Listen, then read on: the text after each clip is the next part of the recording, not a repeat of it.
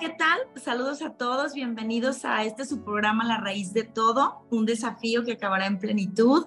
Y bueno, pues estamos aquí en este episodio, en esta entrevista muy contentos con Josías Sealtiel, ¿correcto? Sealtiel.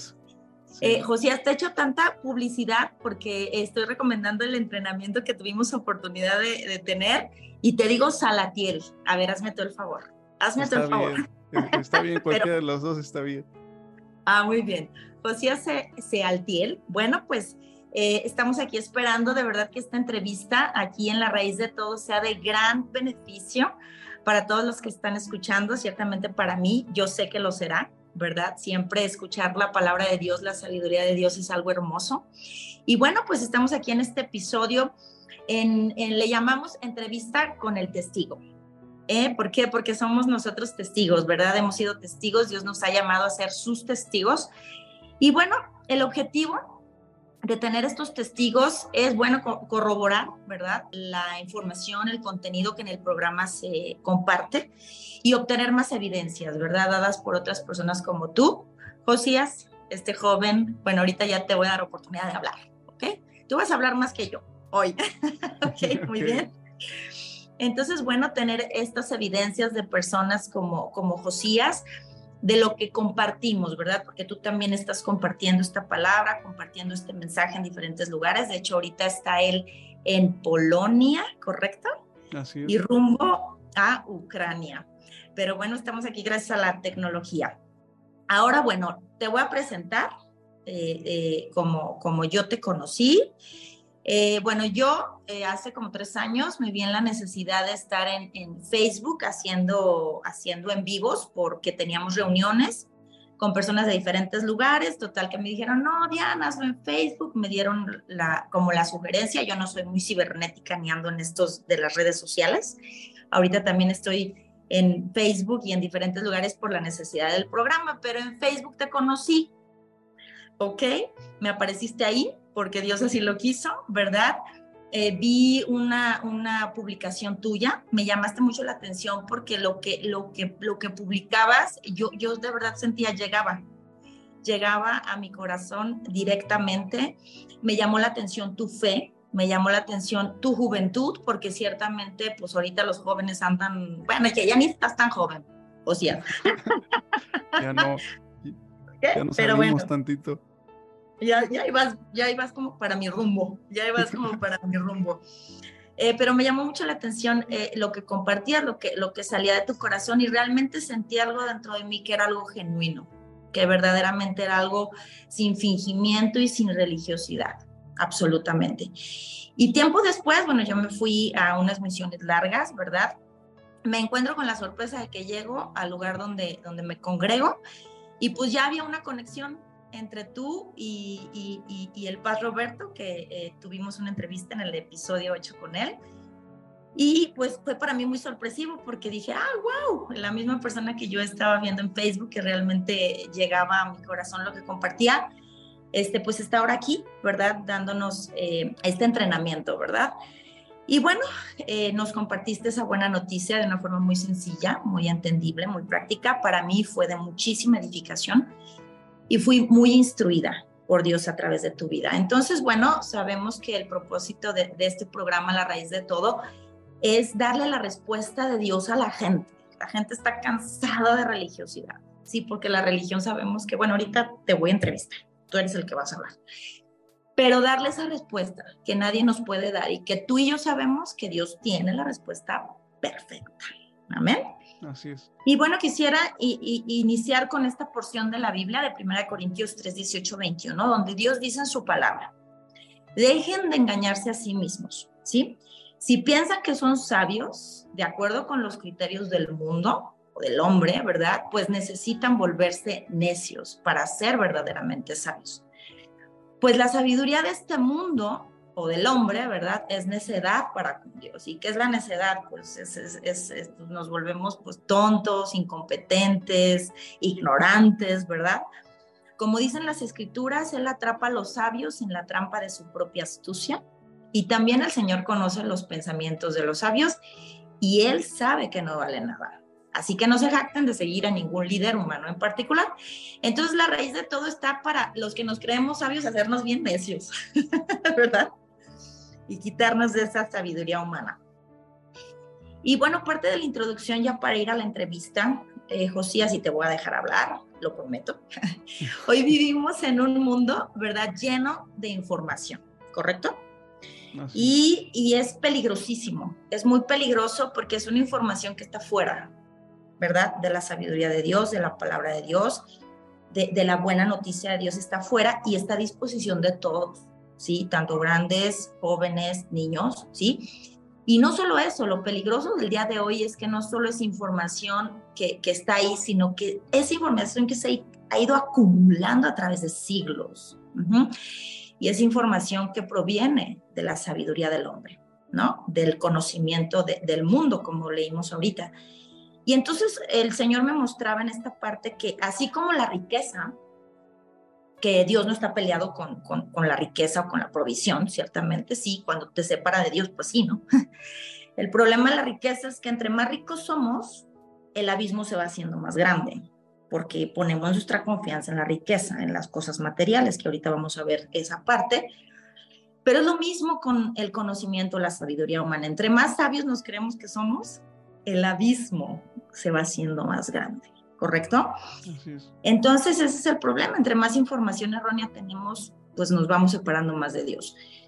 Y entre más conocedores nos sentimos o inteligentes, pues nos, nos hacemos más necios ante Dios. Y pues este es el propósito del programa, ¿no? Que realmente salgamos de esa sabiduría del hombre que no vale nada y entremos a la sabiduría divina. Amén. Y bueno, este, el propósito es salir de esa ignorancia a través de la palabra de Dios. Y pues yo ya terminé. Yo ya me voy a enfocar a preguntas. Ok, Josías. Adelante, adelante. De Altiel. Perfecto.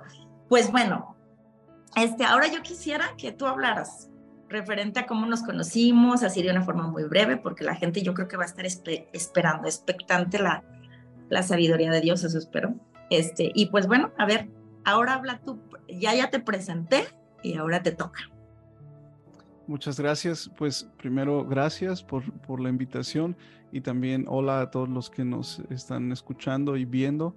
Eh, eh, realmente todo esto ha sido eh, guiado por Dios. yo lo mismo, yo te encontré hace unos años en, en Facebook y lo mismo me llamó la atención precisamente esos segmentos en los que hablabas acerca de, la respuesta que Dios ha dado al ser humano para, sus diferentes problemas, pero toda esa respuesta apunta en la misma dirección. Y eso fue lo que me llamó la atención, me, me bendijo mucho. Y lo mismo, exactamente, fui a un lugar, bueno, conocí a algunas personas, después fui a un lugar y ahí nos encontramos y, algo que me sorprende mucho es que después de, no vernos en un buen tiempo, seguimos haciendo lo mismo, al punto que hoy nos volvemos a unir aquí para lo mismo. Hemos estado, eh, yo te he estado siguiendo, te me he estado siguiendo y hemos estado eh, con, con, la misma dirección de llevar esa misma respuesta a las personas. Entonces, eh, me da mucho gusto que estamos en lo mismo, aunque no, no nos veamos mucho y estamos en diferentes lados del mundo, estamos en la misma dirección. Excelente, no, pues qué, qué, gusto. Creo que eso no me lo habías compartido. O sí me lo dijiste el día que, creo que no, no sé. Creo no que no tuvimos tiempo. No me lo dijiste, pero mira cómo es Dios. Ahorita es, una sorpresa, realmente es algo nuevo para mí. Eh, y pues así es Dios. Sus caminos son más altos que los cielos y no los entendemos, pero cuando es para su voluntad, ahí está. Amén.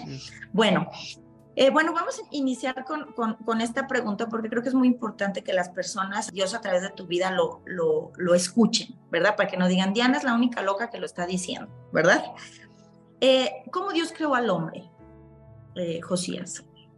Bien, ah, pues algo que, que, con lo que me gustaría empezar trayendo a, a, la mesa como el tema central es, primero necesitamos alguien nos dé esa respuesta. Esa no es una respuesta que nosotros la tenemos. Eh, yo tuve la oportunidad de estudiar ciencias políticas y administración pública. Mi carrera duraba cuatro años, yo la terminé en siete. Me pasé un buen rato ahí en la universidad eh, por diferentes circunstancias. Tuve suficiente tiempo para, para leer acerca de filosofía, filosofía de la ciencia, algunas cosas de historia. Y algo que me llamaba mucho la atención es que siempre el ser humano ha estado buscando respuestas, siempre. Desde los primeros registros que hay, Aristóteles, Platón, y podemos pasar, en mi caso nos enfocamos más en, todo lo que era ciencia política, pero abarcaba todo. Y, toda la historia de, autores han buscado respuestas. Y algo que, a mí me, me llamaba la atención es que cuando ellos escribían algo o definían algo, al paso del tiempo cambiaban su mente. Entonces, eso es algo que yo no, no me daba una respuesta a mí porque su pensamiento iba transformándose en un, en un lapso no muy largo de 10, quizá 20 años. Eh, algo que también me llamaba la atención es que las vidas de aquellos que decían tener las respuestas para las personas estaban rotas y estaban caídas. Basta con leer sus biografías y, nos damos cuenta yo no, no me interesa la respuesta que esa persona tenga porque su vida estaba rota completamente. Y lo, lo maravilloso de venir a, la sabiduría de Dios es precisamente que, que Dios es perfecto, que Dios es perfecto, Dios es bueno, no cambia, eh, Él es, sigue siendo el mismo y lo que Él nos ha dejado en su palabra precisamente son todas esas respuestas para puntualmente traernos de vuelta a Él. Y empieza la, palabra de Dios, empieza precisamente con este tema. Dios nos crea para estar con Él, Dios nos creó para estar con Él. Y a lo largo de, la, de cómo vamos leyendo la palabra de Dios y el mensaje que Él nos ha dejado, vamos conociéndolo a Él también, nos vamos dando cuenta de que Él es espíritu. Si regresamos a, las primeras páginas de la palabra de Dios, encontramos eso, que Dios eh, está creando todas las cosas. Dios crea los peces para estar en, en el agua, las plantas para estar en la tierra, que, que ya, ya lo mencionaste en, en los episodios anteriores. Y, y, Él está estableciendo todas esas conexiones, que es, es vida precisamente. Eh, e, estos hogares, cada cosa tiene un hogar, cada cosa tiene necesidades, un lugar donde estar, pero también eh, ahí está su plenitud, ahí está su, su, felicidad, que la felicidad precisamente es eso, estar en el lugar para el cual fuimos creados. Entonces vemos cuando Dios creó al hombre, Dios ya no le habló a la tierra ni le habló a, las aguas, Dios habló él mismo y dijo, hagamos al hombre a nuestra imagen. Entonces él toma o tomó del polvo de la tierra, formó el, el envase, que eso es algo que hasta el día de hoy lo podemos ver cuando nuestro cuerpo se, se empieza a descomponer, vuelve al polvo, pero Dios hizo algo que no hizo con nadie más absolutamente y es Dios siendo espíritu, sopló aliento de vida en este ser que él creó. Y esta es la respuesta de qué es lo más importante para nosotros, porque eh, eh, está escrito ahí que en cuanto Dios sopló ese aliento de vida, el ser humano se volvió un ser viviente. Entonces, esa es la plenitud, esa es la vida, ese es nuestro lugar para el cual fuimos creados, esa es nuestra condición para la felicidad, esa es nuestra necesidad básica, lo más importante que, que debemos de tener. Entonces, para decirlo en palabras muy sencillas, Dios nos creó para estar con Él, nos hizo seres espirituales compatibles con Él. Dios no hizo a, podemos ver, por ejemplo, a los animales, tienen eh, emociones, experimentan muchas cosas, transmiten muchas cosas. Sin embargo, Dios no sopló ese aliento de vida para hacerlos compatibles con Él. Lo mismo con las plantas, con, de hecho, toda la creación, pero con el ser humano, Dios tuvo una intención diferente y es que este ser humano pudiera estar con Él, relacionarse con Él de una manera muy profunda, que es a nivel de esencia, a nivel espiritual, y, lo hizo para estar con Él, de manera que el ser humano tiene un hogar que es Dios. Entonces, sencillamente Dios nos creó seres espirituales para estar con Él. Muy bien, muy bien, Josías. Eh, es hermoso escuchar porque esta palabra nos llena el espíritu, nos llena eh, el, el, que Dios, ¿verdad? El mismo creador nos dio esa respuesta, ¿verdad? Y, ahí andamos buscando en otros lados, donde como bien lo decías, con personas que tienen vidas caídas, ¿verdad? donde no es congruente lo que hablan o la seguridad con que dicen las cosas con la propia vida, ¿no? Y, dijiste algo bien, bien bonito que, que, llegó profundamente a mi corazón, a mi espíritu, ¿verdad? Que nos hizo eh, compatibles, ¿verdad? Y esa compatibilidad no la encontramos solo a través del espíritu, de la sustancia quien es Dios, ¿verdad? Porque esa es su sustancia, su Espíritu Santo. Y es ahí donde, donde cuando tenemos un corazón dispuesto a escuchar su voz y su sabiduría, encontramos nuestra verdadera identidad. Pero hay evidencias donde ya no es así, ya no es así, ya, ya el ser humano eh, de, ser hecho a imagen y semejanza de, de un ser perfecto y eterno, pues ya no es así. ¿Qué pasó? ¿Qué pasó, Josías, con el ser humano? ¿Qué pasó con el hombre?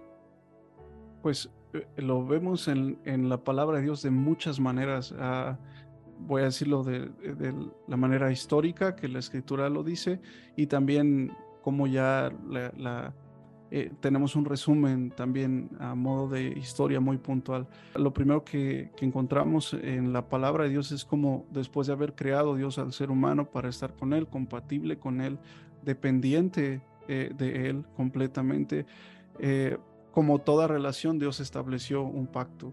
Y, ya también sé que has hablado de este tema. Y eh, de hecho, este tema creo que es, es el tema en el que todo el énfasis tiene que ir primero, como lo has hecho, porque de ahí dependía todo. De ahí depende todo. Entonces, como toda relación, lo podemos ver en el matrimonio, en las amistades, no puede existir una relación si no hay un pacto de por medio, un acuerdo de por medio. Y Dios estableció un acuerdo con el ser humano, un pacto. Dios lo puso ahí en un lugar perfecto, en un lugar con una relación perfecta con Él, en un lugar perfecto. Y Dios le dijo, de todos los árboles del huerto puedes comer, excepto de este, de ese no comas, porque el día que comas morirás. Y la palabra muerte eh, significa separación, te vas a separar. Y algo que quiero, quiero puntualizar aquí rápido es cómo ah, cuando hay, hay, una palabra que muchas veces usamos y, pero no nos detenemos a pensar eh, el, significado de esto y es propósito y alabanza o adoración eh, que va de la mano. Dios creó al ser humano para, para estar con él, le dio autoridad, le dio bendiciones, le puso toda la creación que él había hecho bajo su gobierno y, quedó de esta manera. Dios eh, como el Señor del, ser humano y el ser humano como el Señor de la creación. Así era como la, bendición y el gobierno de Dios, del Creador, fluía. Entonces, a medida que, que este primer hombre entendiera su propósito, que fue ser creado para estar con Dios, pero al mismo tiempo dentro de ese propósito, al hacer todo lo que Dios le había dicho que hiciera y no hacer todo lo que Dios le había dicho que no hiciera, era su forma de, disfrutar este propósito y de darle gloria a Dios. Y esto es justo porque Él, él es el que creó todo. Él merece toda la gloria porque Él creó todo. Entonces, lo, la forma en que este primer hombre eh, reconocía la grandeza de Dios. A veces pensamos, ¿cómo si no había un lugar donde Él fuera, a, no sé, podíamos pensar a cantar o a, ponerse de rodillas o cosas así? No, era, era simplemente haciendo todo aquello para lo cual Dios lo había creado. esa era su forma de todos los días decirle, tú eres mi creador, estoy aquí para tu gloria, estoy aquí para, para obedecerte a ti. Tu palabra eh, es, mi guía, voy a hacer lo que tú me dijiste, voy a honrarte, porque tú eres, eres mi Señor, tú eres el creador, yo soy una criatura. Y esa era su forma de, reconocer quién es Dios y quién era Él. Y todo iba a funcionar, pero todo empieza a cambiar cuando aparece un personaje. Este personaje que es contrario a Dios, que más adelante vamos a ver claramente que viene a robar, matar y destruir. Entonces, este, él aparece con una palabra diferente, tomando lo que Dios había dicho y mezclándolo con su, su propio propósito, viene y le dice al ser humano, con que Dios les dijo que no coman de todo árbol, que no hagan esto, no morirán. Y él cambia la palabra que Dios les había dicho, Dios el creador, él la cambia. Hasta ahí todavía eh, eh, lo, que, lo que este adversario dijo es responsabilidad de él. Lo grave viene cuando el ser humano y puntualmente Adán, que es a, quien Dios estableció como, como el, el que iba a tener la autoridad. Cuando él come de este fruto, que es lo que vemos ahí en Génesis capítulo 3, él tomó de este fruto y comió. La gente dice es que comió de la manzana. No dice que es una manzana, es una idea que, se ha esparcido, pero no es lo que dice. Eh, y, se le pone mucho énfasis, ah, es que comió del fruto como si es, eso fuera lo importante. No es solamente el comer del fruto, pero el comer del fruto gritaba muchas cosas. El comer del fruto, e, él estaba diciendo a Dios, primero, tú me dijiste que si como este fruto me voy a separar de ti. Pues mira cómo me lo como. Y ese es un grito del ser humano diciéndole, no te necesito ya. Y, es la forma de, es precisamente lo que este adversario buscaba.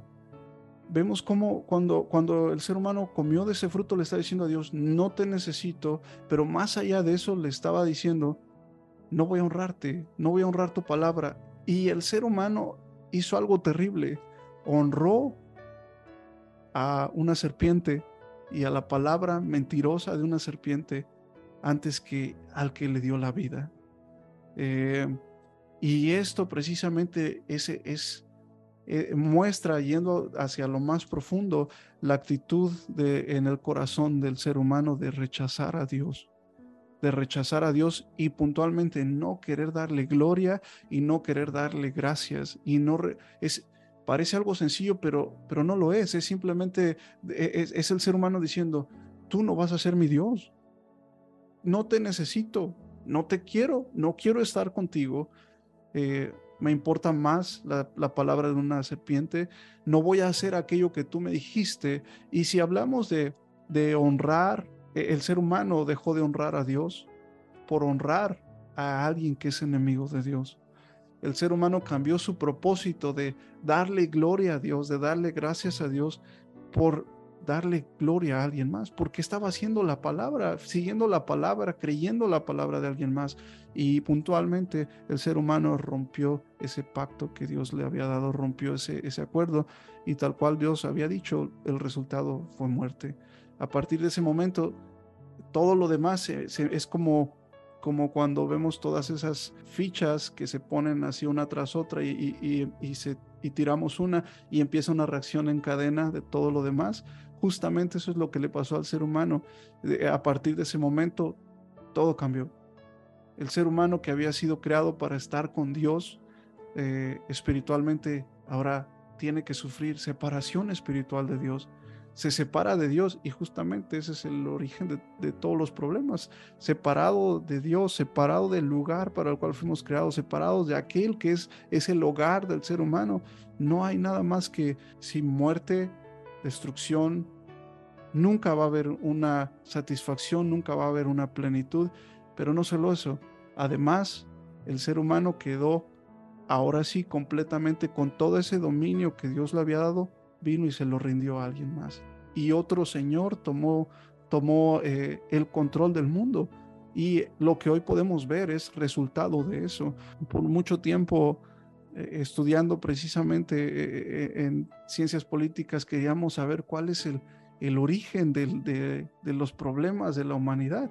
Y muchos dicen, ah, bueno, está, es la economía, el sistema económico, el sistema político, tantas cosas.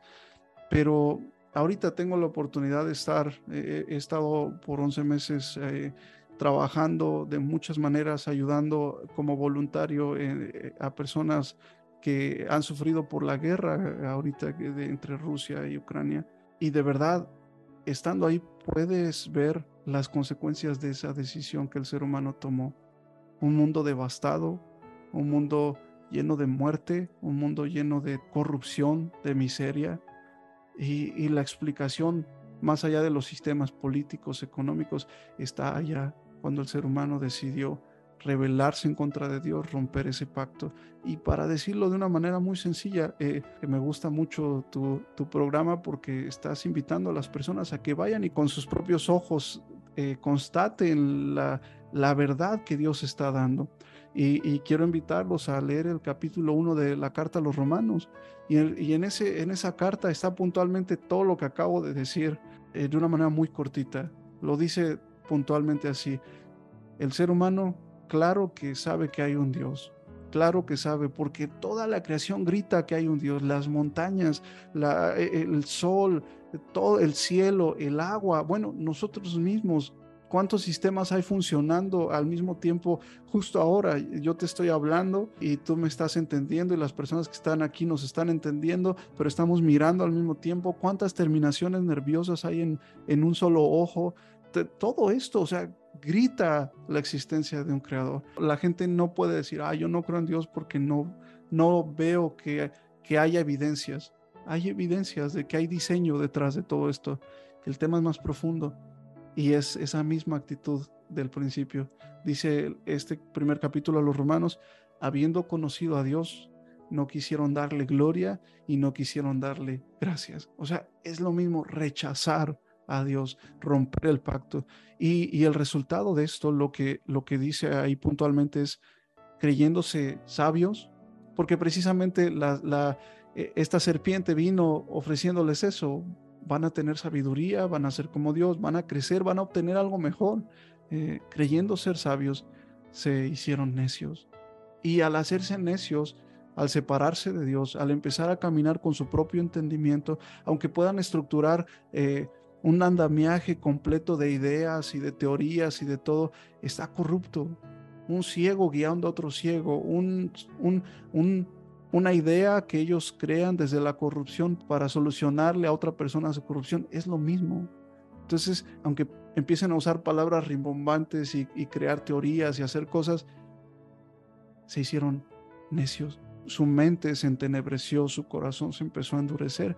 Y entonces el resultado de eso, lo que sigue ahí ese capítulo, es empezaron a, irse cada vez más profundo en ese camino, separándose de Dios, amando más ese camino que lo separa de Dios.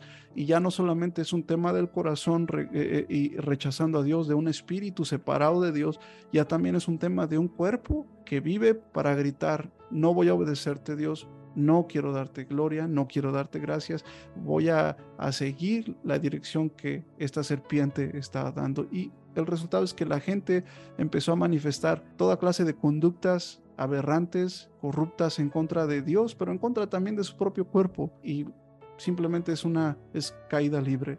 Pero todo empezó allá, en ese momento, cuando se rompió ese pacto. Así es, así es, Josías. Es algo impresionante la sabiduría de Dios porque en esos tres capítulos que parecieran como, ay, muy básicos, Génesis 1, 2 y 3, ahí Dios nos está diciendo todo, nos está explicando literalmente, con, puntualmente, con manzanitas, como dicen en la primaria, ¿verdad? ¿Qué fue lo que pasó? O sea, cómo Dios creó al hombre, exactamente los principios de la creación, cómo tenía que permanecer el hombre, ¿verdad? En este pacto y en lo que acabó el ser humano. ¿sí? Y, de verdad es algo impresionante porque lo que tiene la palabra de Dios, que es lo que les explico mucho, es que está viva, o sea, no pasa de moda, o sea, lo que le ocurrió a Adán, que, porque muchos dirán, no, eso pasó hace muchos años, pues es que es lo mismo que ocurre todos los días, así nacemos. Así es. Así nacemos, o sea, nacemos rechazando a Dios completamente y lo cambiamos o sea, cambiamos su palabra que creó todas las cosas, ¿sí? De la nada, la cambiamos por la voz de un mentiroso, ¿no? O la cambiamos por, o sea, esa es la influencia, ¿no? Esa es la influencia que tiene toda la humanidad y por la cual, exactamente como lo explicabas, como esa ficha, ¿no? De dominó que acomodas y que se desencadena absolutamente todo. Y en ese caos, el mismo hombre ya sin poder, ¿verdad? Porque les he platicado esta parte, ¿no? Que nos sentíamos muy poderosos, ¿no? Pero viene una enfermedad y a ver, enséñame dónde está tu poder, ¿no? Eh, fracasa tu negocio y a ver, enséñame dónde está tu poder, o, fracasa tu, tu matrimonio, o, o, viene ya, ya estás al borde de encontrarte con la muerte y a ver, dime, ¿no? Dime, ser humano, dónde está tu poder. Entonces, este, y lo que nos falta es, es, salir de esa ignorancia, ¿no? Y hacernos sabios, pero con la sabiduría de Dios. Bueno, pues Muchas gracias eh, por esta respuesta. Exactamente es, lo que Dios nos habla en su palabra. Y pues ya contestaste la tercera, la que te iba a preguntar de por qué estamos llenos de problemas sin fin. Y pues ahí está la respuesta, porque nos separamos de Dios y, y esa es la realidad humana. Y bueno, quisiera que entráramos a este punto porque eh, les comentaba a los que escuchan esta parte donde siempre las personas vivimos en un mundo religioso, ¿verdad? México, China, eh, Ucrania, en todos los países, todos los países tienen el mismo problema, porque donde hay un ser humano ahí parado, está el mismo problema. Así es, así es. Este, terminamos el poder de Dios. Pero igual en todos los, los, países, los seres humanos han hecho religiones, han creado este, idolatría, hecho sus propias ideas, ¿verdad? Lo que hablabas de romanos, eh, se hicieron necios y empezaron a inventar ideas necias sobre Dios. Entonces, eh, pero quisiera que Dios les hablara a través de tu vida y que les explicara por qué Dios no es religión. Sí, hay muchas cosas que podamos decir acerca de esto, porque precisamente toda la, palabra de Dios no apunta hacia un ritual. es precisamente sí son es un conjunto de creencias, pero, pero se manifiestan en un ritual o, una tradición, en fin. Pero lo que Dios ha estado, ha estado buscando desde siempre, desde el principio, es estar con el ser humano. Incluso si encontramos en la, en la Biblia en algún momento rituales que Dios estableció, pero esos rituales eran un anuncio de lo que la solución de Dios, el Mesías que Dios había prometido, iba a venir a hacer para restaurar la relación de Dios con el ser humano.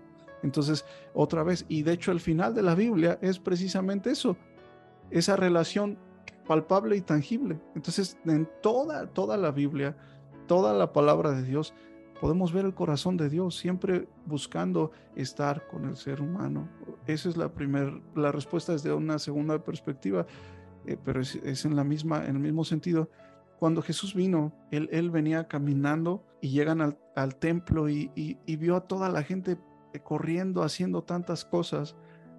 Y Jesús se enoja, pero Jesús no dijo, ah, mi ritual va a ser un ritual de, de oración. No, las palabras que Jesús usó ahí fue mi casa.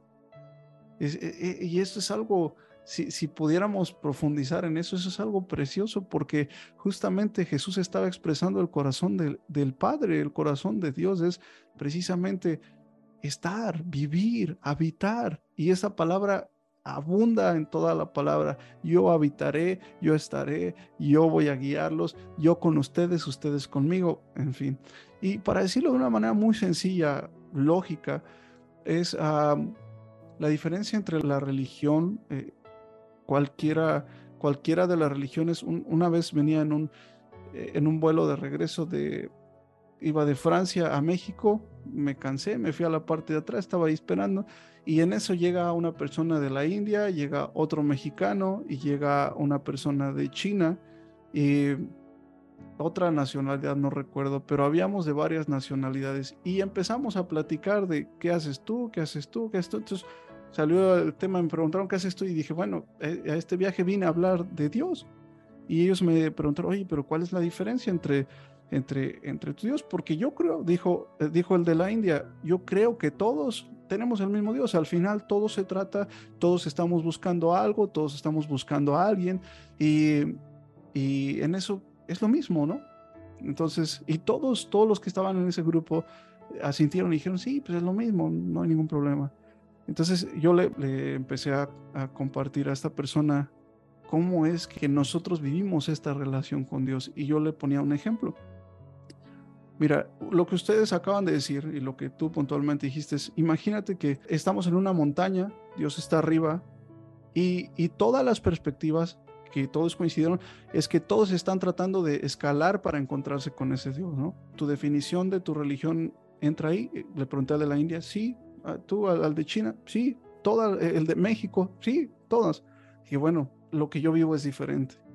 ¿Cómo que es diferente? Me preguntaron. Bueno, en el escalar yo me doy cuenta de que yo no puedo, yo no he podido.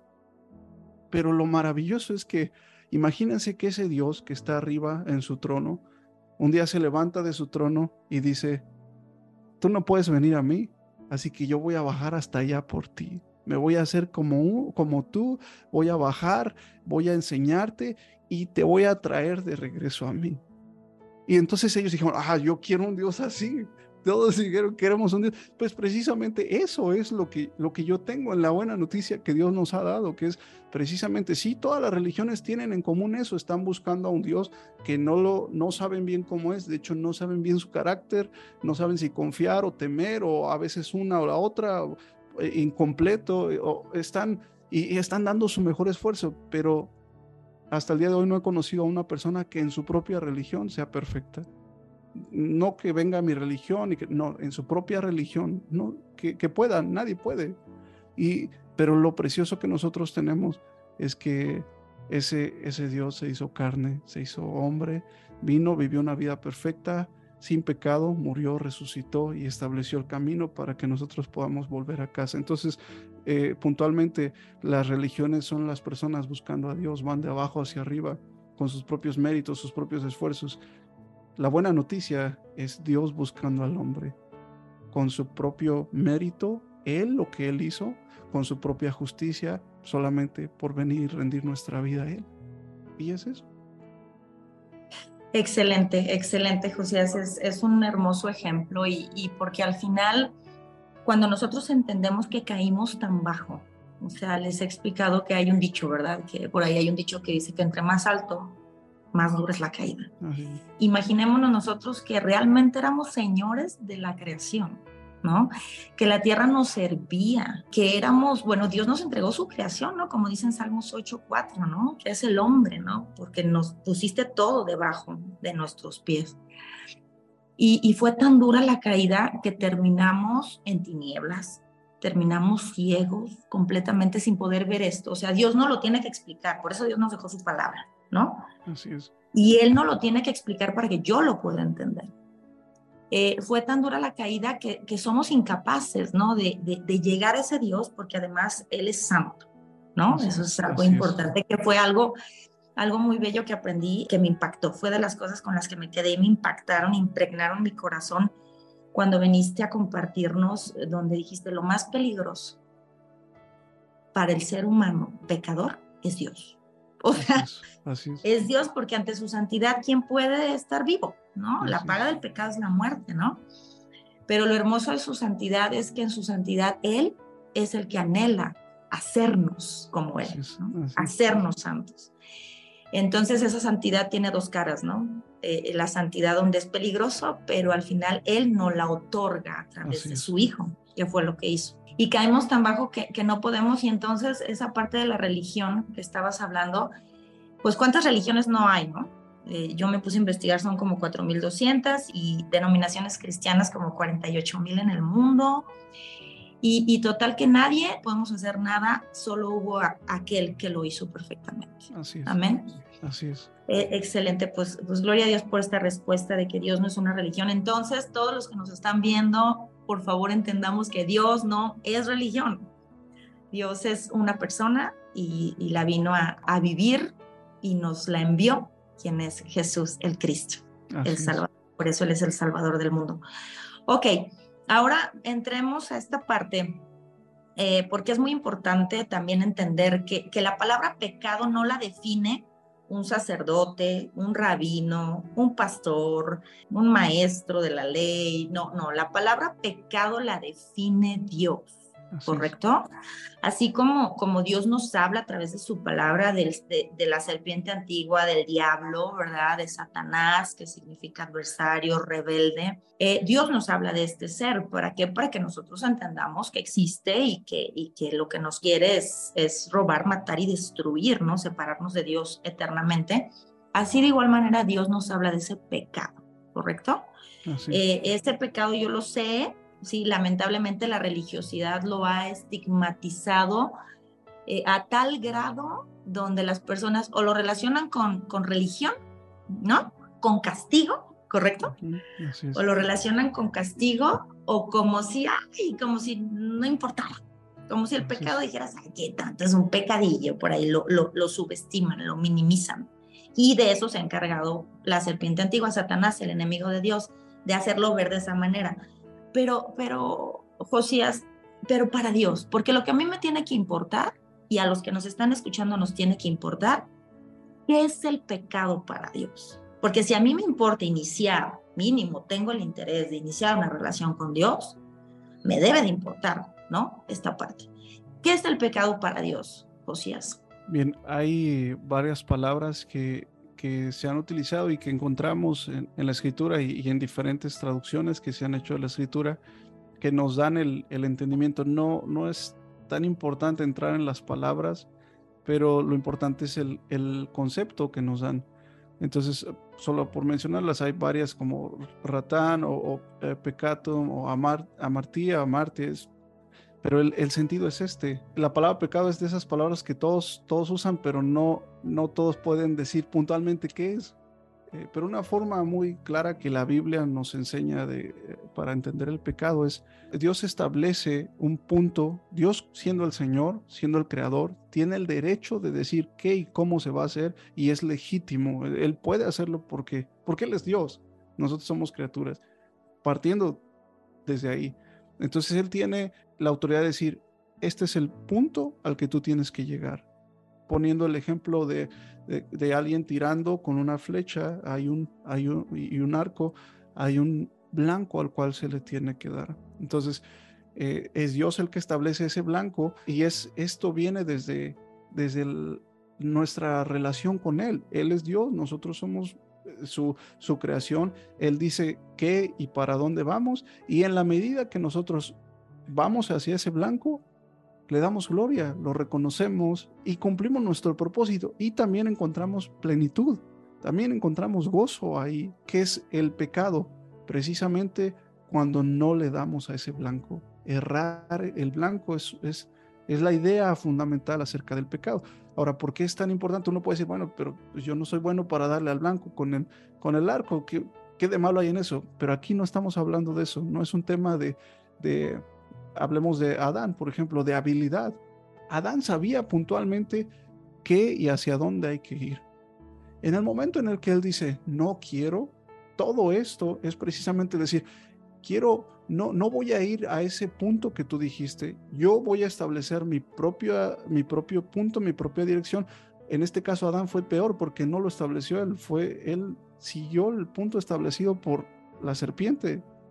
Entonces, al decir Adán, voy a ir hacia ese otro punto, hay algo fundamental ahí que es, al no querer darle al blanco, no es un tema de habilidades, no quiero, no quiero darle al blanco.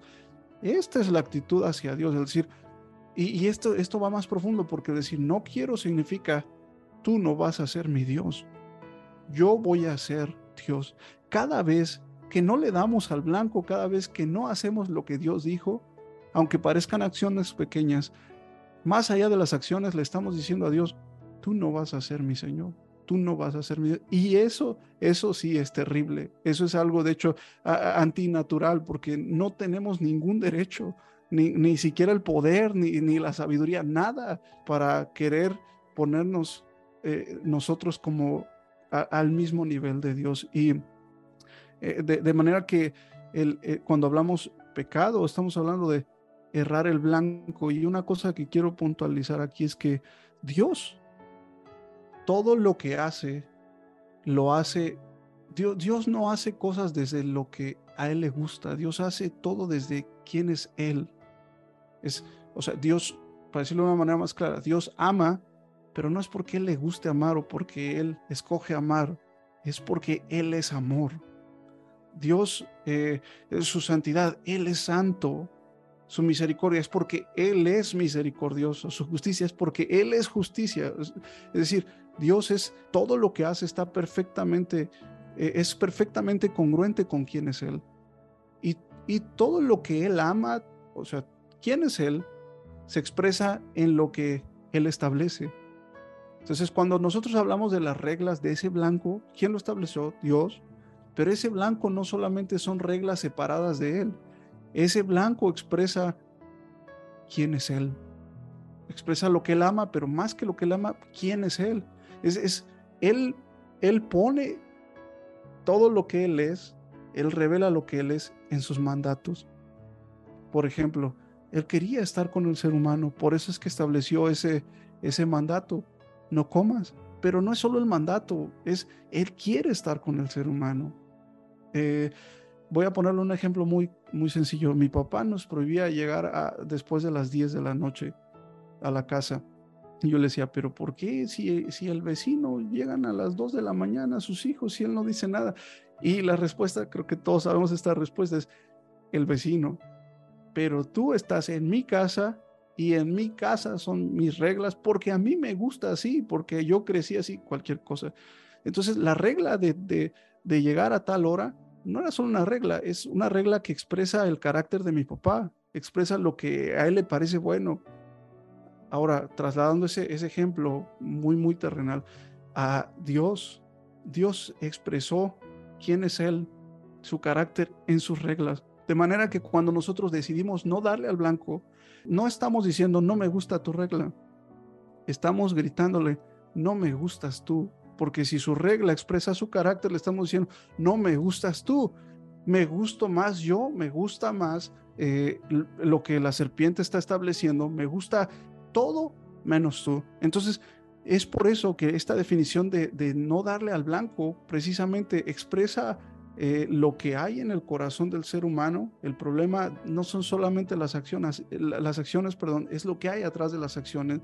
Es no darle al blanco y no darle al blanco significa que yo no reconozco que Dios es Dios y que yo no reconozco que Él va a ser mi Señor y, yo simplemente no, no, no lo necesito y además yo me establezco al mismo nivel que Él. Una última cosa, el pecado nos separa de Dios. Lo natural es que si, si nos separamos de Dios no hay alternativa más que sufrir y morir. Entonces, es por eso que la paga del pecado es, es muerte. Esto no es algo de la nada, no, es que es lo natural. Es lo natural, fuera de Dios, fuera de Él.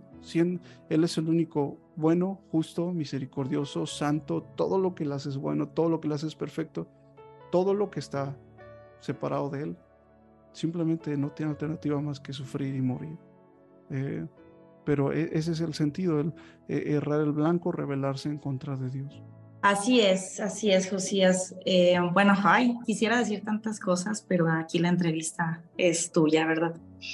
Pero sí es algo hermoso porque realmente, eh, pues sí, la esencia, ¿verdad? La sustancia de Dios es todo lo bueno, todo lo bueno. Y, y el hombre caído, separado de Dios, nuestra esencia, nuestra sustancia es pecado, literalmente, porque lo grave del pecado, como estabas explicando, de errar al blanco, es que surge, o sea, no es algo externo, o sea, es algo que, surge de un corazón que le choca a Dios, ¿no? Y, y, que es la parte de la religiosidad, ¿no? Porque nosotros hemos vivido, digo, yo he vivido mucho esta parte, ¿no? Donde tú llegas con las personas, les quieres dar la buena noticia y te dicen, no, es que Dios está conmigo, ¿no? Es que yo conozco a Dios, ¿no? Es que este, yo creo en Dios, ¿no? El típico, ¿no? El típico. Y tú que me estás oyendo, no te hagas, bien que lo has dicho, yo creo en Dios, ¿no? Pero pues al final eso no nos da nada, ¿no?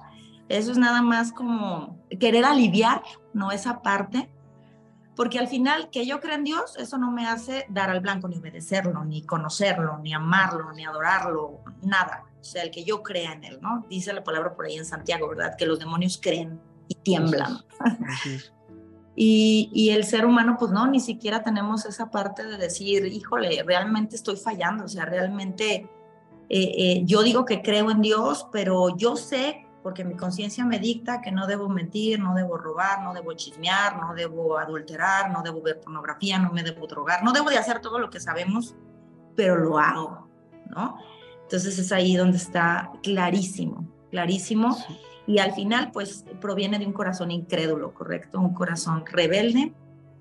Sé que se te está viniendo algo que quieres decir, adelante. Sí, hay una cosa que probablemente me, estoy adelantando, pero, pero justamente en ese sentido, el, el no darle al blanco, a veces, y quiero aclarar esto porque mucha gente precisamente se confunde, el blanco que Dios le estableció a Adán era precisamente partiendo de lo fundamental que es mientras él estuviera en ese pacto, todo lo demás lo puede hacer. Porque mucha gente se, dice, ah, bueno, entonces todo lo que Dios dice, yo no puedo cumplir con todo lo que Dios dice. Precisamente no se puede cumplir si no hay una relación. Y la relación viene de, por eso Dios lo concentró todo en un pacto, no comas. Y, es ahí donde empieza a tomar sentido el obedecer ese pacto, e, el pacto, y ese es, es algo que probablemente sé, sé que lo, lo, vas a ahondar más adelante, el pacto, porque es, es, es lo fundamental para todo. Y, y, el ser humano lo rechazó, por lo tanto el resultado es precisamente en esa vida caída seguir simplemente hundiéndose en ese pecado. Pero, pero este es el punto, el haber, no darle al blanco en el pacto. Muchos piensan, bueno, ¿cómo arreglamos esto? Dios ha dado otro pacto y, es, y ese pacto perfecto en el Mesías. Precisamente el pecado hoy, el pecado, el no darle al blanco, no es solamente, como bien lo decías, no, no portarse bien, no hacer todo esto, sino rechazar ese blanco que Dios dio, que, que costó la inversión más grande, que costó, que costó el precio más grande que ha existido, más valioso que todos nosotros juntos, que toda la creación, que toda la historia. Eh, Dios hizo posible ese pacto y el, pecado consiste precisamente en eso, en rechazar ese pacto. Todo lo demás, si nosotros venimos a ese pacto y le damos al blanco ahí, le damos al blanco en todo lo demás porque en ese pacto está la respuesta para todo lo demás. Entonces, solo quería puntualizar eso, el, el, pecado, para no, no pensar que es que solamente acerca de las acciones, todo eso es resultado de lo fundamental que es ese, ese pacto. Entonces, el, pecado hoy eh, consiste precisamente en eso, en no darle al blanco, rechazar ese, ese pacto, que Dios ha dado. Así es. Exacto, sí, el resultado del, del, fallar ética y moralmente, que son los mandatos morales de Dios, es exactamente eso, ¿no? No creer ese pacto, que es fácil, fácil de cumplir, tan fácil como lo que fue no comas del árbol, el nuevo pacto eterno es creer, ¿verdad? En ese Mesías, en ese Cristo. Amén. Muy bien, Josías, excelente. Bueno, pues vamos caminando un poquito a, la conclusión de, esta entrevista que realmente es donde quisiera, porque bueno, Dios me, mostró esa parte de la importancia de entender la influencia del enemigo de Dios, de, qué es el pecado y, hacia dónde nos lleva, ¿sí? Hacia dónde nos lleva esta influencia y esta naturaleza de pecado en nosotros a, unos moldes, ¿verdad? a unos moldes donde toda la humanidad estamos eh, embarrados, estamos sumergidos, ¿verdad? Y que solo el pacto, ¿verdad? Solo el ver el pacto, el creer el pacto, el abrazar el pacto, el permanecer y trascender en el pacto nos saca, ¿sí? Y nos va llevando a entender primeramente, primero entender, ¿verdad? Porque por eso estamos aquí en este programa, primero para poderlo saber, y entender y pedirle a Dios que nos dé ese entendimiento y esa sabiduría para poder nosotros ahora creer el pacto, encontrar en el pacto la respuesta y poder reconocer que estoy metido en esos moldes, ¿verdad? Entonces nos podrías hablar de esos moldes, eh, Josías, referente a, a lo que Dios te está mostrando de enseñar a los demás de los tres moldes en los que la humanidad estamos metidos. Claro que sí. Nosotros vemos cuando hablamos de los tres moldes, no es algo que, que nosotros queremos establecer, y, no, sino simplemente al, empezar, empezamos con Génesis 3, ahí vemos el, el origen de todos los problemas. Sin embargo, esta esclavitud ha venido de menos a más y afianzándose y volviéndose parte de, la naturaleza del ser humano. Y hay alguien que está trabajando para hacer eso, que es, que es la serpiente antigua, que es Satanás. Eh, y cuando nosotros empezamos a, leer el libro de Génesis, vemos que una vez que el ser humano es separado de Dios, no tiene alternativa más que quedar bajo el dominio de Satanás. Invito a los demás que puedan leer eh, en Efesios capítulo 2 los primeros versículos y ahí dice claramente que hay alguien operando un espíritu en este mundo y este, esto tiene una influencia en la mente, en las emociones, en, en los deseos, incluso en el cuerpo de las personas. Y todos nosotros eh, vivíamos esclavizados ahí. Eh, entonces, esto no es algo nuevo, esto, esto es simplemente la historia de la humanidad como se ha venido desarrollando. Y es por eso que es tan importante eh, leer desde esta perspectiva la, toda la escritura, toda la Biblia y cómo, qué pasa después de todo esto.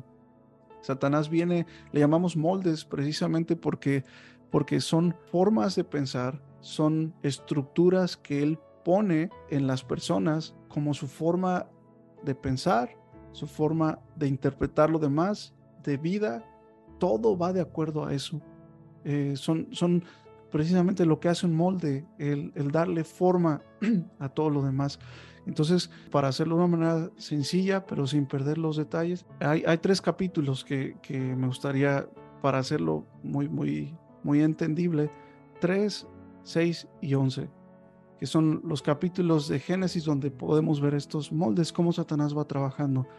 En Génesis 3, eh, todo este asunto de cuando la serpiente viene y empieza a hablar con Adán y con Eva y a decirles con que Dios ha dicho, empiezan con esto, con que Dios, porque precisamente ellos sabían que se trataba de Dios, estaban, como ya lo dijimos, para darle gloria a Dios, para cumplir el propósito de Dios, para guardar el pacto que Dios les había establecido. En la medida que ellos obedecieran ese pacto, creyeran ese pacto, lo obedecieran, era, era la forma de darle gloria a Dios. Entonces, por Dios, ellos tenían que estar en ese pacto. Y ese pacto los conectaba con Dios. Es lo que Dios estableció.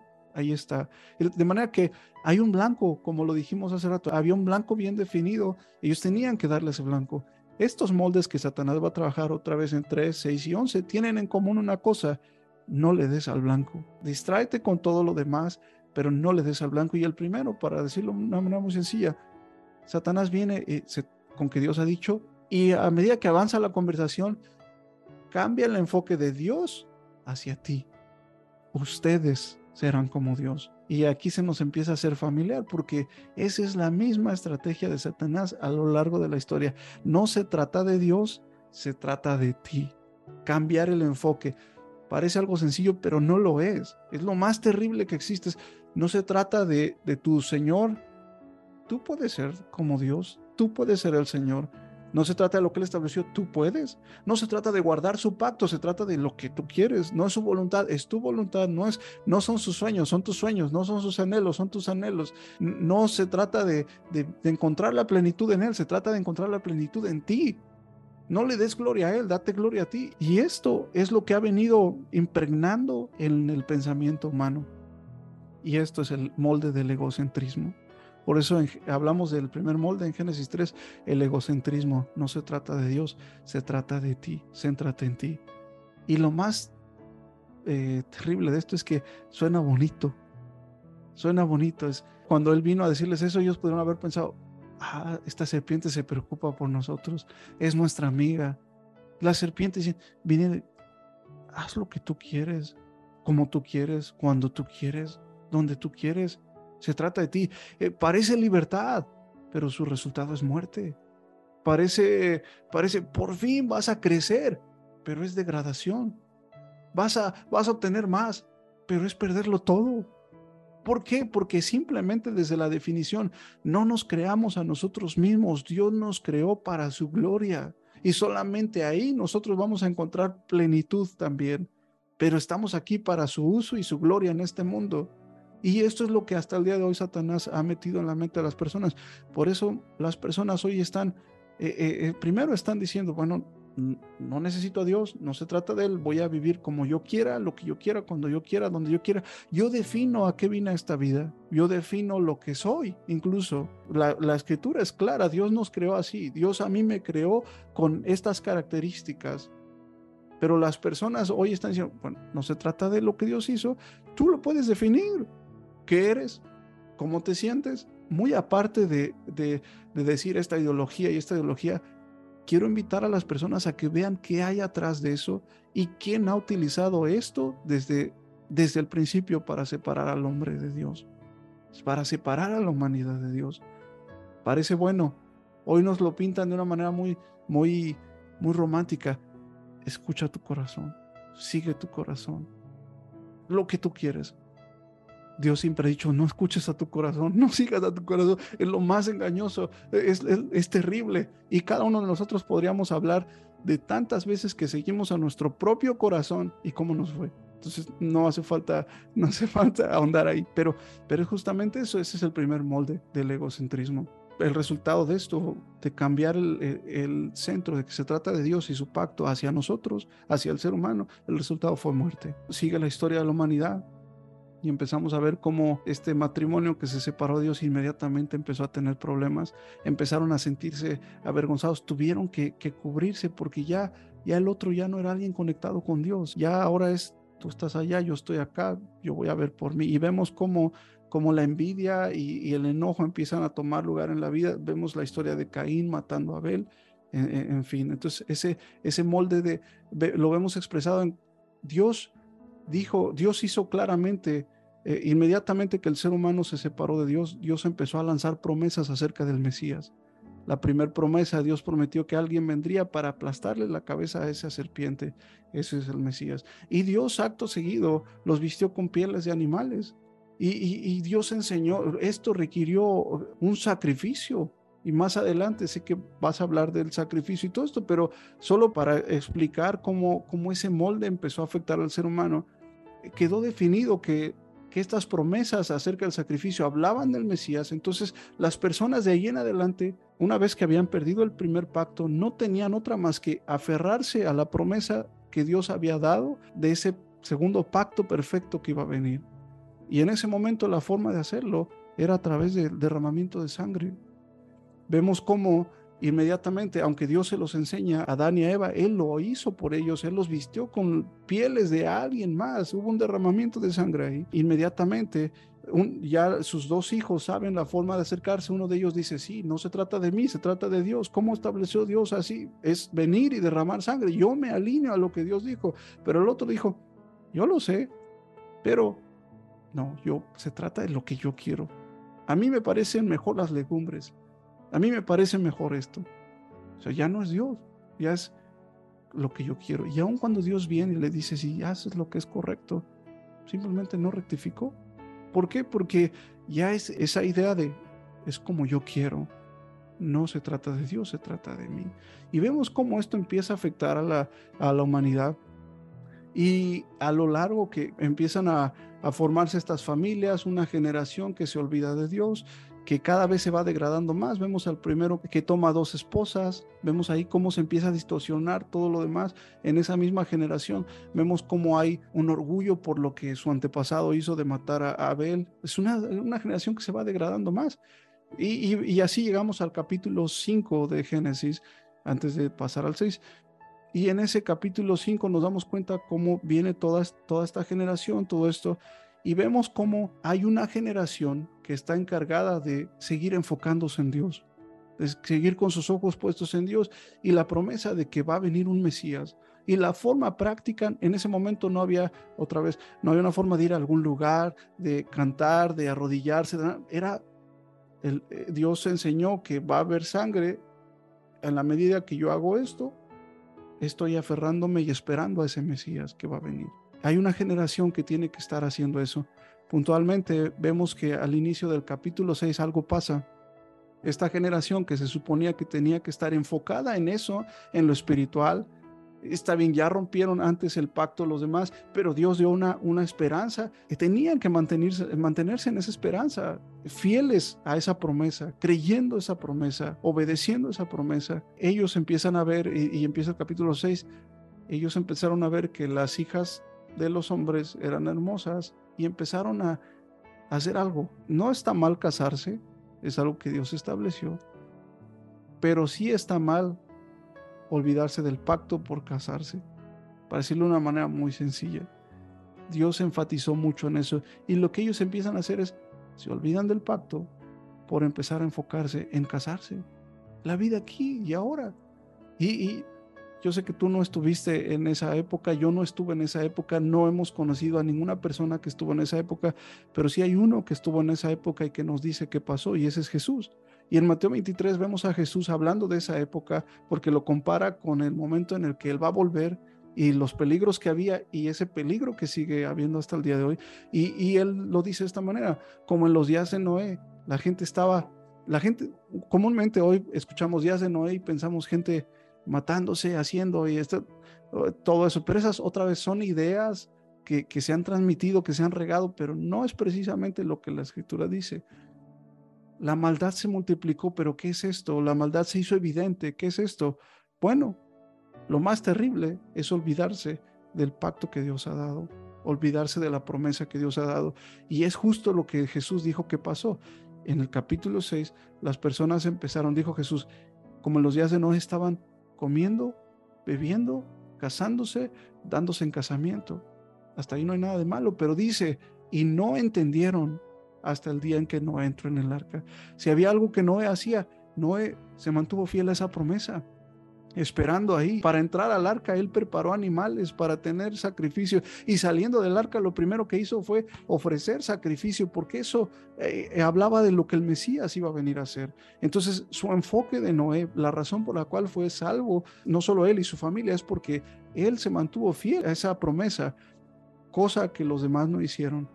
Y es ahí donde Satanás precisamente jaló a las personas a otra vez, deja de enfocarte en el, pacto, deja de enfocarte en la promesa. No se trata de lo que Dios ha dicho. Vive ahora. No se trata de la vida espiritual, se trata de lo material. Come, bebe, cásate, date en casamiento, el aquí y el ahora. Y a este segundo molde de Génesis capítulo 6 le llamamos molde del materialismo. Es decir, Satanás guiando a la gente, no te intereses en lo espiritual Céntrate en lo material. ¿Qué vas a comer? ¿Qué, vas a beber? ¿Con quién te vas a casar? ¿Qué vas a hacer? De esto y de esto y de esto. Y estas preguntas no son bien familiares. Porque si, si vemos la vida hoy, la mayoría de las personas se van a levantar el día de mañana con esto en su mente. Voy a ir a trabajar para generar dinero, para comer, para vivir una vida bien en lo material, para seguir viviendo, para seguir trabajando, para seguir eh, manteniéndome bien, para seguir viviendo, para seguir trabajando. ¿Por qué? Porque esta corriente que Satanás no solamente es decir esta sociedad, no, no es esta sociedad. Hay un Señor que es este Señor que está en contra de Dios. Entonces está, está enseñando que el éxito, que la, la felicidad, que todo va en función de lo material. Y esto está bien metido en, el, en la mente y en el corazón de las personas el día de hoy. Todo es en función de lo material. No es malo comer, beber, casarse, darse en casamiento, son cosas que Dios estableció, pero más importante que todo eso es nuestra relación con Dios. Es la vida de Dios. Y esa relación con Dios solamente está en su pacto. Pero Satanás trabaja para precisamente llegar a las personas, olvídense del pacto y céntrense en eso. Eso es lo que Jesús habló. Por ejemplo, Jesús no dijo, no pueden servir a dos señores, a, a Dios y a Satanás. Jesús dijo, a Dios y al dinero. ¿Por qué? Porque precisamente es lo que Satanás utiliza para que la gente se olvide de Dios y haga esto. No quiero dar eh, pie a que la gente malentienda lo que estoy diciendo y, y, lo interprete como ya no hay que trabajar, no hay que hacer esto, está mal. No, no es eso. Lo que está mal es cuando lo material se vuelve todo se vuelve el Señor de nuestra vida y por lo material descuidamos el pacto que Dios ha dado. Eso es puntualmente lo que Satanás hizo con este molde. Entonces en Génesis 6 vemos este molde del el materialismo. Y para brincar rápido al otro. Excelente, Pastor José. Quisiera añadir algo con algo que no, no quiero quedar. Quisiera e, esa parte de, porque está excelente esta entrevista y todo lo que Dios nos está hablando. Dios me traía a memoria esa parte del desorden ¿no? Del desorden. Eh, eh, cuando nosotros, bueno, la tierra sabemos que está desordenada, vacía y en tinieblas. Y, muchas veces ese desorden lo, pensamos mucho en, las cuestiones de, de sí, pues mi familia está desordenada y es un caos mi vida y no tengo un propósito, pero más que todo eso y lo más profundo es este desorden eh, del cual nos, nos habla pues Dios específicamente, ¿no? Que, y se los platico mucho en el programa, donde somos espíritu, alma y cuerpo, ¿verdad? Pero ahorita estamos desordenados, estamos volteados. Ahorita somos cuerpo, alma y el espíritu está muerto. Entonces, esto del materialismo es específicamente eso, ¿no? O sea, ese es el cuerpo. Olvídate de lo demás. el cuerpo es lo más importante, el cuerpo va a saciar o de cierta manera satisfacer tu, tu alma, tus, tus necesidades, sentimientos, emociones, sensaciones, decisiones, etcétera. Pero encárgate del cuerpo ¿sí? Y, lo espiritual allá al final y está muerto y no sirve para nada y, eso me traía memoria de ese desorden que estamos invertidos, ¿correcto? Así es, así es, así es. Ese, ese es el planteamiento de, de, Satanás.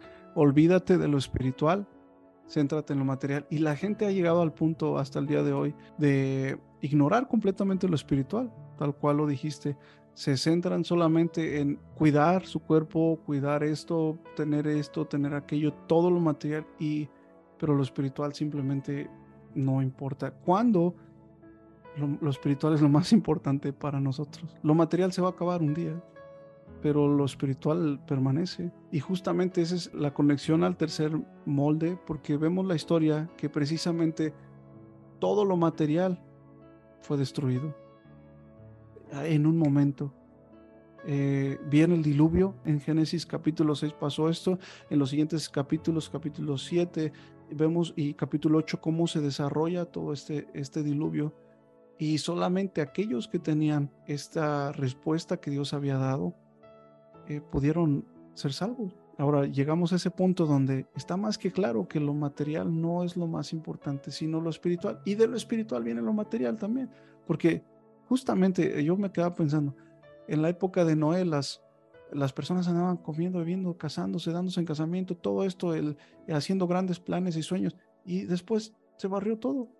Y Noé, que estaba concentrado en, en creerle a Dios, quedó como el Señor de toda la tierra, eh, no, ha habido un hombre más, con más tierras que, Noé. Noé quedó con todo absolutamente. Sin embargo, vemos cómo Satanás sigue trabajando y, eso es la historia del ser humano. Vemos cómo se va, se sigue desarrollando todo, se empiezan a poblar otra vez, empiezan a hacerse eh, estas diferentes familias y todo.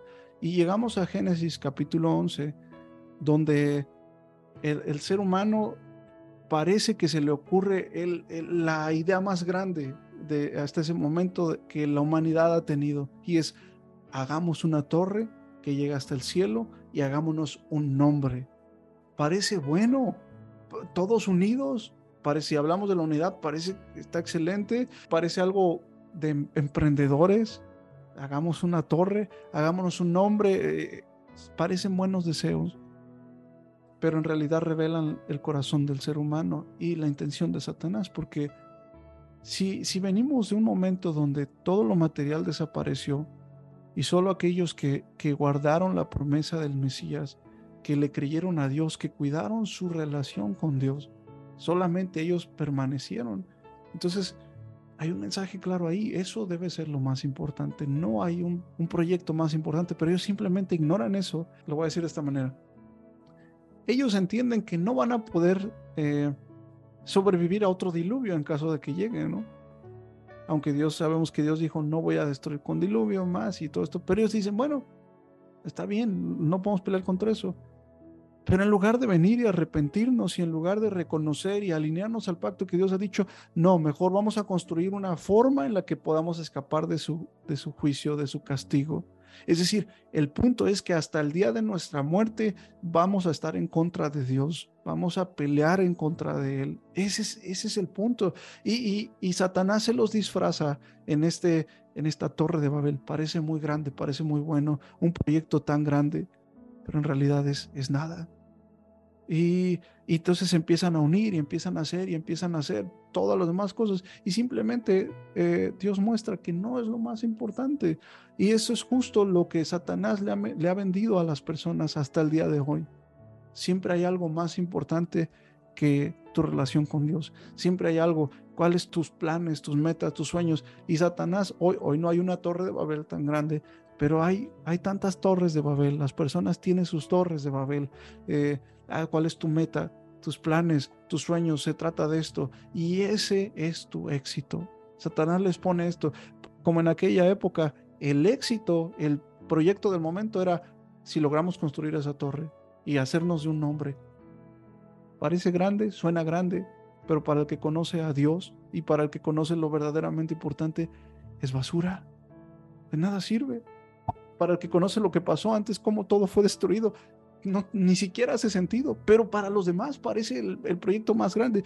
Y eso es lo que está pasando el día de hoy. Y de verdad, este es un momento bien importante para todos los que están escuchando, para, eh, para de verdad ponerse a pensar y, ver qué es lo que, lo que estoy viendo, con qué ojos estoy viendo y hacia dónde va mi vida, porque a todos nos han metido esa idea de qué es el éxito. Esta es tu torre de Babel, Entonces, cuando tengas esto, cuando tengas aquello, ese va a ser el verdadero éxito. Tus planes, tus metas, tus sueños, todo. Y la gente está persiguiendo hoy todo eso. Cosas que parecen muy grandes, en realidad no lo son. Y es ahí, en ese contexto, donde Génesis 11, Satanás mete ese molde, el falso éxito, una torre. En realidad no, no tiene nada que ver con Dios, es nada, va a pasar. Y lo vemos hasta el día de hoy. ¿Has visto esa torre? Tú la has visto, has escuchado de, los nombres, se querían hacer de un nombre. Yo no sé ni quiénes eran, ni cómo son, ni, ni, ni, ni qué buscaban ahí, solo para contrastarlo. El siguiente capítulo empieza con unas palabras, pero Jehová había dicho a Abraham, salte de tu tierra y de tu parentela. Es decir, eso no es importante, esto es lo importante. Yo no he escuchado del nombre de ellos, pero de, de, Abraham sí he escuchado, todos han escuchado hasta el día de hoy, porque Abraham entendió que el éxito no estaba ahí, ese es un falso éxito. Entonces, para ponerlo ya en, juntos, Génesis 3, el molde del egocentrismo, céntrate en ti mismo, olvídate del pacto de Dios, se trata de ti. Génesis 6 se trata del materialismo. Olvídate del pacto, siéntate, come aquí, ahora, bebe, lo que sea, pero olvídate. Y Génesis 11, el molde del falso éxito. Y estos tres moldes empiezan a trabajar juntos. Es para ti, se trata de ti, se trata de lo material y se trata de tus planes, tus metas, tus sueños. Parece bueno, pero Satanás es el que está detrás de eso. Excelente, Josías. No, pues este es algo impresionante porque ahí están las respuestas y, lo único que nos saca absolutamente al ser humano de, esas mentiras, ¿verdad? Porque al final, como dice la escritura en Apocalipsis, y los que vivieron una mentira, ¿correcto? Eh, no estarán con Dios, porque al final es creerle, ¿verdad? Al enemigo y, y, hacerme mis fantasías, ¿no? O sea, como creer que realmente, y aunque lo sabemos, o sea, porque tal es la ignorancia de los, de los seres humanos cuando estamos separados de Dios, que lo sabemos, sabemos que es algo temporal, sabemos que un día, tarde o temprano, nos vamos a encontrar con esa cita, ¿sí?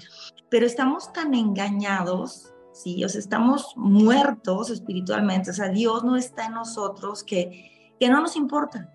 Y vivimos y queremos el hoy, este, queremos el ahora, queremos el momento, queremos cuando sabemos que realmente es pasajero. Y en uno de los, de los shorts que subiste, que, que sí, o sea, realmente, o sea, eso que tanto te gusta en ese momento, ¿no? Eso, eso que tanto quieres, eh, incluso tu familia, incluso tu pareja, ¿no? Tu, tu, esposa, ¿qué te separa de tu esposa? La muerte, ¿no? Así es. De tu familia te separa la muerte. Y cuando estamos en el pacto, la muerte es resuelta. Así es correcto, ese es resuelto en, ese Cristo que, venció la muerte al tercer día, en ese Cristo que entregó su sangre para que nosotros pudiéramos tener vida y eso ya lo, aprendieron en los capítulos anteriores, en los episodios. Y pues no, no tenemos otra opción, ¿verdad? Que creer en ese pacto, porque si no creemos en ese pacto, no tenemos otra opción que sufrir y terminar muriendo, separados de Dios eternamente. ¿Correcto? Así es. Ok. ¿Algo más que agregar en esta entrevista? No sé si quieras agregar algo porque ya estamos por concluir. Sí, solamente para ilustrar todo lo que, lo que estuvimos hablando acerca de los moldes. Eh, hay un versículo en Judas, invitando a, todos a que vayan y lean en Judas. Está en el primer capítulo porque de hecho es, un solo capítulo.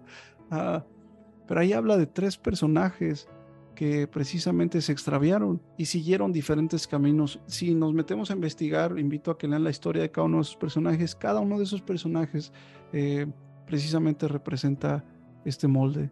El primero de ellos es Caín. Caín que sabía cómo Dios había dicho que había que acercarse a él. La forma de acercarse a él, Caín dice, no, yo establezco mi propia forma. A mí me parece que es así. Eso viene desde el egocentrismo y el resultado es muerte, muerte eterna. El segundo, vemos como había un profeta que vino y empezó a querer lucrar con lo que él tenía y empezar a sacar beneficio de esos favores que, que él hacía y al punto de venir y querer maldecir al pueblo de Dios. Y el resultado de eso es, es muerte, sencillamente. ¿Por qué? Por lo material, el materialismo Y hay, eh, hay otro que un día dijo, bueno, yo estoy en esta posición, pero a mí me gustaría tener esa posición del, del, que está ahí como el sumo sacerdote. Vamos a tirarlo porque ese parece que es el éxito.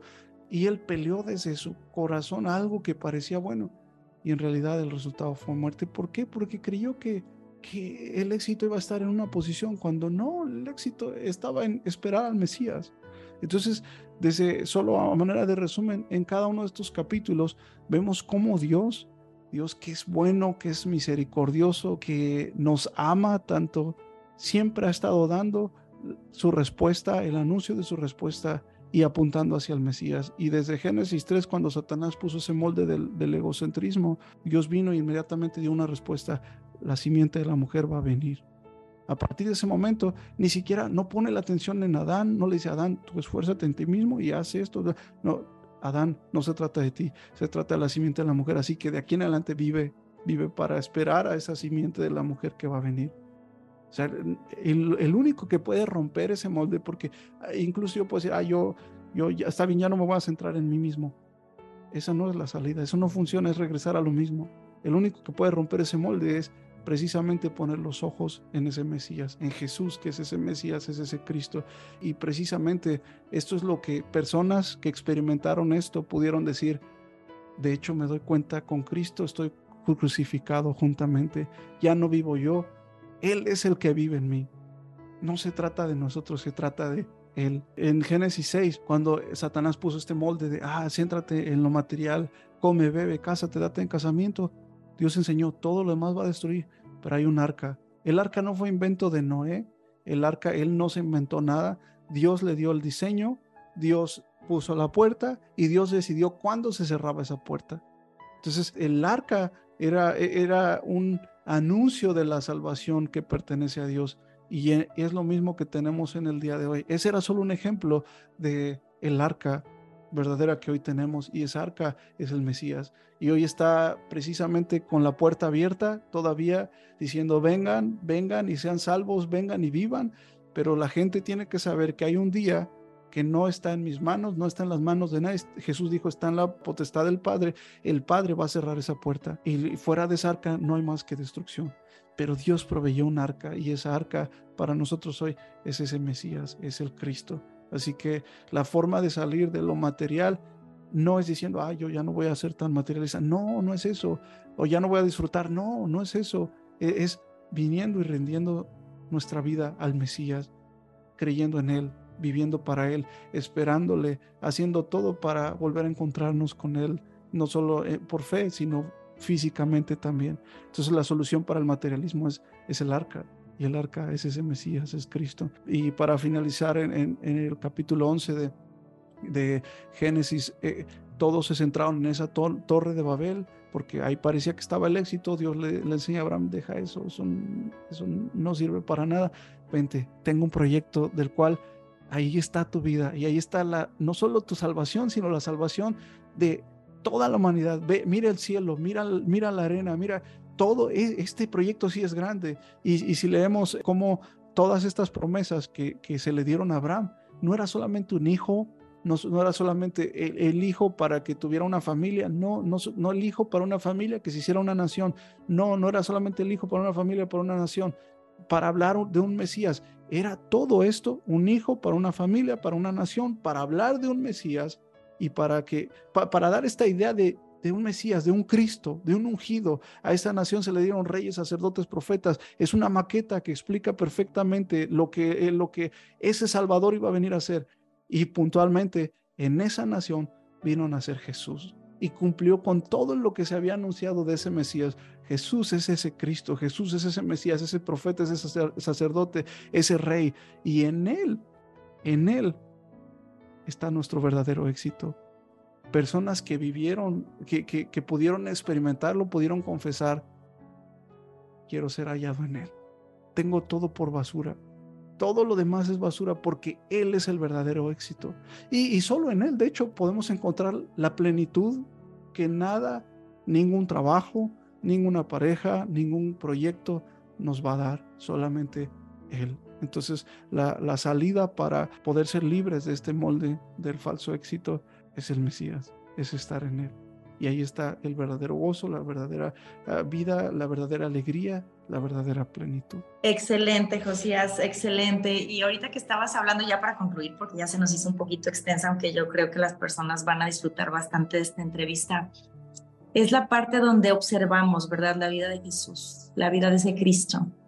Y cuando nosotros leemos el Nuevo Testamento, bueno, eh, específico más, Mateo, Marcos, Lucas y Juan, y observamos de manera atenta su vida. Él realmente, pues, ¿cómo venció el egocentrismo? Pues él fue y murió, ¿verdad? O sea, él se negó a sí mismo, o sea, el falso éxito, ese éxito, ¿cuál era su éxito? Obedecer al Padre.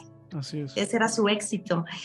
Y en el materialismo, él mismo dijo, ¿verdad? Dijo algo muy importante, el Hijo del Hombre no tiene ni dónde recargar su cabeza. Así es.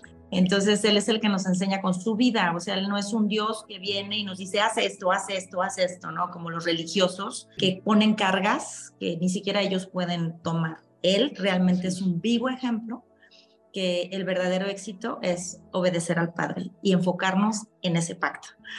pues muchísimas gracias, gracias Josías, de verdad fue un deleite, un gusto, un gozo haber estado en esta entrevista. Yo sé que muchas personas, primero yo, ¿verdad? Y yo sé que tú también, porque cuando nosotros compartimos, primero es. para nosotros, ¿verdad? Salimos, bueno, muy bendecidos de, de esta entrevista. Gracias, gracias por participar en el programa La Raíz de Todo, un desafío que acabará en plenitud, esperando que muchas personas lo escuchen y no solo una vez, ¿verdad? Porque muchas veces este tipo de enseñanzas es muy bueno escucharlo varias veces y no nos cansamos de escuchar. Pues gracias, Josías, aquí tienes tu casa, bienvenido. Aquí, aquí estoy donde nos echamos un día un sushi, ¿te acuerdas? Sí, sí, sí, sí. Pronto tenemos que hacerlo otra vez y muchísimas gracias, gracias de verdad. Eh, y gracias a todos también a los que estuvieron escuchando. Eh, sé que es precisamente eso, Dios nos está llamando a esa respuesta que Él ha dado. Así que es un privilegio poder venir juntos a esa respuesta que Él nos ha dado. Gracias por invitarme y espero que no sea la última vez. No, no, ya vas a ver que van a hacer algunas entrevistas más, eh, primeramente Dios, y pues te esperamos aquí en León, Guanajuato. Yo sé que te vengas desde allá va a ser complicado, pero cuando estés aquí, aquí te esperamos. Y síganlo a Josías Saeltiel, ¿correcto? Porque te ando A Josías Saeltiel en las redes. Eh, sigan el entrenamiento que les he recomendado desde que iniciamos el programa. Yo es la tercera vez que lo escucho, la verdad Ahorita voy en el noveno, pero ya de la tercera ronda, porque la verdad es que cuando Dios nos habla, queremos escuchar más. Más, pues muchísimas gracias. Nos vemos en el próximo episodio. Saludos a tu esposa hermosa, a toda la familia que está por allá. Y pues gracias. Muchísimas gracias. Saludos a todos. Bye. Bye.